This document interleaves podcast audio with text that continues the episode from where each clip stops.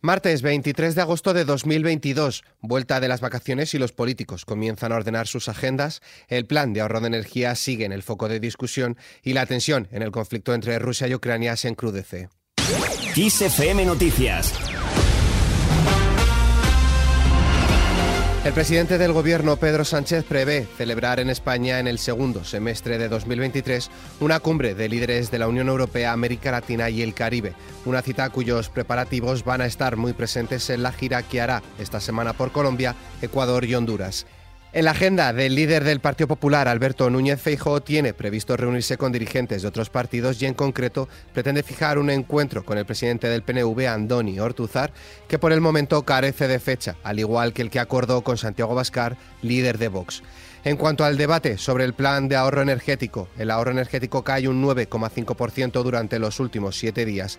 El ministro para la Transición Ecológica y el Reto Demográfico ha trasladado que la reducción de la demanda eléctrica se ha duplicado durante la última semana gracias a la mayor concienciación social dice, y a la mejor aplicación de las medidas. Además, considera que estas medidas permitirán al país ahorrar la mitad del compromiso asumido con la Unión Europea de rebajar la demanda energética para afrontar un eventual corte total del suministro de gas ruso.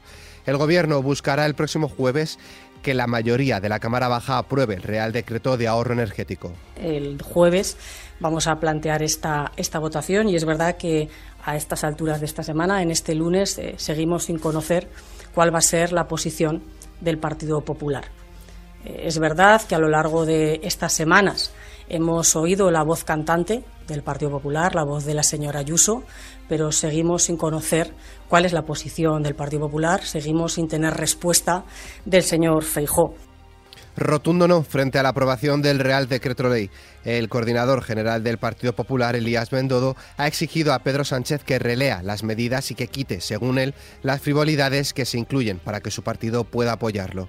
De entrada, nuestra postura es no al decreto de ahorro energético porque creemos que es una improvisación ¿eh? y no se ha dialogado con las comunidades autónomas ni con nosotros que hemos presentado un plan energético. Ahora bien, mañana hay Consejo de Ministros y hay una magnífica oportunidad de retirar estas medidas frívolas como puedan ser eh, subir un grado, bajar un grado, quítate la corbata o apaga el escaparate. Ciudadanos considera por su parte una chapuza el Real Decreto de Ahorro Energético y por eso no apoyará la convalidación el próximo jueves. El vicesecretario general del partido, Edmundo Val, considera que las medidas son improvisadas y ha criticado además que el Gobierno no haya tenido en cuenta la opinión ni de comunidades autónomas, partidos de la oposición ni empresarios, quienes han denunciado la inseguridad jurídica que genera. El Real Decreto Ley es una chapuza, que son medidas improvisadas de cara a la galería, que no son medidas serias, que deberían tener en cuenta a entidades locales, a comunidades autónomas y a la oposición política para hacer un Real Decreto Ley de ahorro, efectivamente, a, la altura de lo que están haciendo otros países europeos y no con la chapuza que está haciendo España. Más cosas, el Partido Popular acusa al gobierno de estar preocupado solo por atacar a Alberto Núñez Feijo. Así lo cree el coordinador general del partido, Elías Bendodo, que ha ironizado sobre la creación de un ministerio 23 solo dedicado a atacar a la alternativa. Feijo ha presidido este lunes el comité de dirección del Partido Popular tras el parón veraniego y posteriormente Bendodo ha cargado en rueda de prensa contra el ejecutivo de Sánchez. Todo el gobierno contra Feijo Aquí los ministros, que son todos unos grandes desconocidos, están en una carrera ahora a ver cuál hace el insulto más grave a Feijó. Yo estoy convencido que Sánchez va a crear un nuevo ministerio más. No es suficiente con 22. El ministerio 23, pero un ministerio solo dedicado a atacar a Feijó. Al margen de esto, el Gobierno declarará como zona catastrófica los territorios asolados por incendios este año. El presidente del Gobierno, Pedro Sánchez, ha anunciado que el Consejo de Ministros que se celebrará mañana aprobará declarar todos aquellos territorios que han sido asolados por los incendios durante este año como zona gravemente afectada por una emergencia de protección civil conocida antes como zona catastrófica.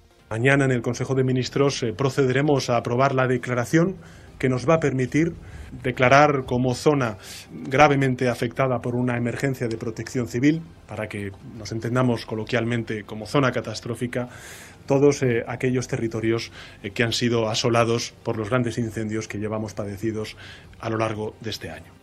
Sánchez pide no hacer partidismo con el tren de Bejís. El presidente del Gobierno ha reclamado a las distintas fuerzas políticas que no se utilice como un elemento de confrontación partidista el incidente del tren de la semana pasada cuando atravesaba la zona del incendio de Bejís, Castellón, y que dejó varias personas heridas al, al bajarse del convoy.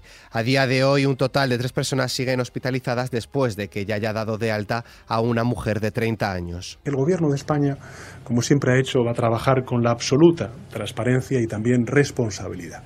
Y por eso también, en este sentido, me gustaría eh, pedir a las distintas fuerzas políticas a que no utilicemos este incidente ferroviario como un elemento de confrontación partidista. Estamos hablando de algo que está siendo objeto de, de, investigación judicial y, por tanto, lo que sí que les puedo trasladar es que el Gobierno actuará con la máxima responsabilidad y con absoluta transparencia, como siempre hemos hecho.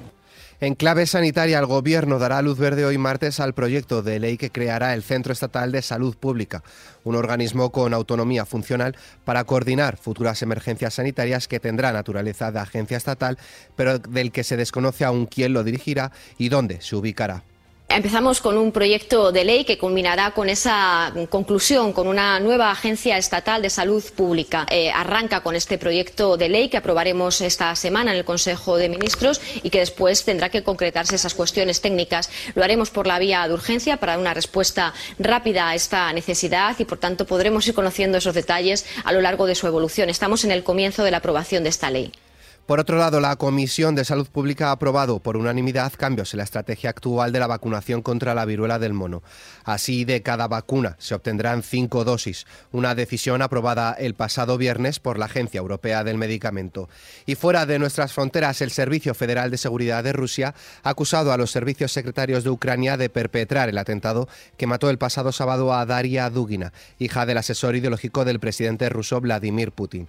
Mientras tanto, Estados Unidos y Rusia se han culpado mutuamente ante las Naciones Unidas por la actual tensión que domina la escena internacional y que, según la ONU, ha creado una de las situaciones más peligrosas que el mundo ha visto en décadas.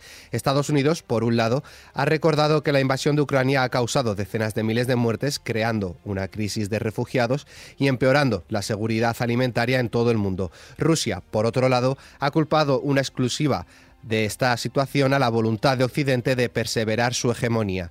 Y en nuestra hoja cultural,